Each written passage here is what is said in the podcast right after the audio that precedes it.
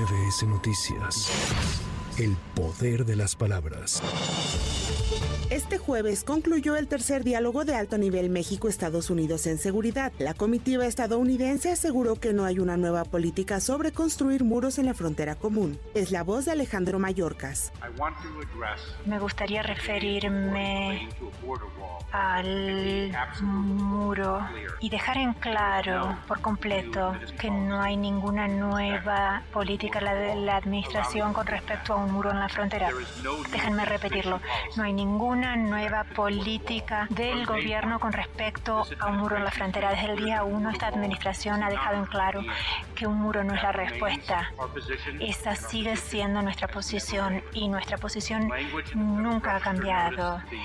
El texto del aviso del registro federal ha sido descontextualizado y no representa un cambio en política en absoluto.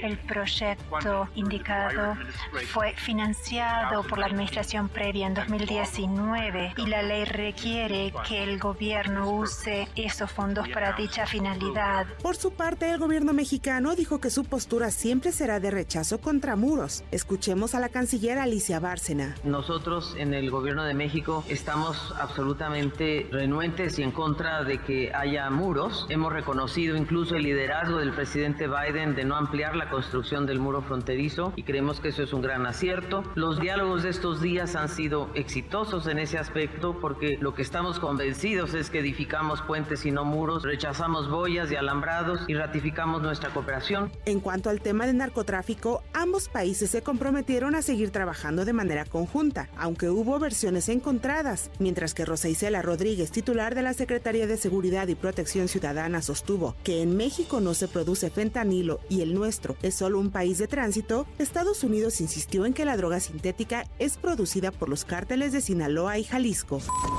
La Unidad de Inteligencia Financiera de la Secretaría de Hacienda y Crédito Público informó que la jueza Lisa Walsh dio la razón al gobierno de México en una demanda entablada en Estados Unidos contra el exsecretario de Seguridad Pública mexicano, Genaro García Luna, por lo que recuperó 2.5 millones de dólares en bienes.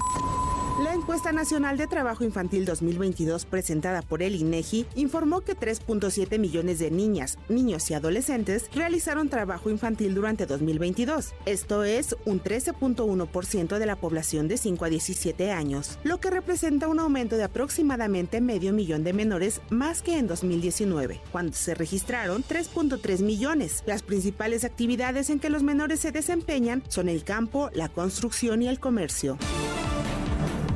Al menos 14 personas han muerto y más de 100 se encuentran en calidad de desaparecidas en la India debido a las fuertes lluvias que provocaron el desbordamiento de un lago glaciar del Himalaya.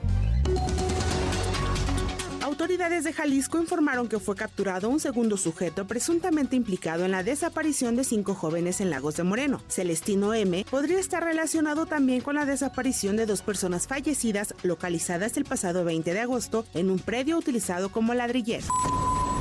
Antonio, de 22 años, desapareció el pasado 2 de octubre en el poblado de Vicam, en Sonora, cuando buscaba una refacción para la motocicleta en la que viajaba. En la última comunicación que tuvo con su esposa, pudo avisar que desconocidos en dos motocicletas lo iban siguiendo y ya estaban muy cerca. La familia del joven ha hecho manifestaciones para exigir su localización. El joven de 14 años que apuñaló a la maestra de secundaria en Ramos Arizpe, Coahuila, ya se encuentra a disposición de las autoridades y la profesora fue dada de alta. Declaraciones de otros alumnos señalan que Alberto era víctima de bullying por parte de la instructora, por lo que padres de familia no quieren que la profesora regrese a la institución. Omar García Harfuch recibió el respaldo del Sindicato Nacional de Trabajadores del Sistema de Transporte Colectivo Metro y su disposición a colaborar juntos en los proyectos que beneficien la movilidad de los habitantes de Ciudad de México. Esta ciudad compite a nivel mundial gran parte gracias a ustedes. Por eso inicié con un reconocimiento absoluto y agradecimiento a ustedes por todo lo que hacen por la Ciudad de México todos los días. Si hay algo que ha distinguido a este sindicato a lo largo de su historia, es su espíritu combativo, su unidad, su conciencia sobre la lucha obrera. Ustedes son un ejemplo para los sindicatos de todo México. Para MBS Noticias, Anaí Cristóbal. MBS Noticias. El poder de las palabras.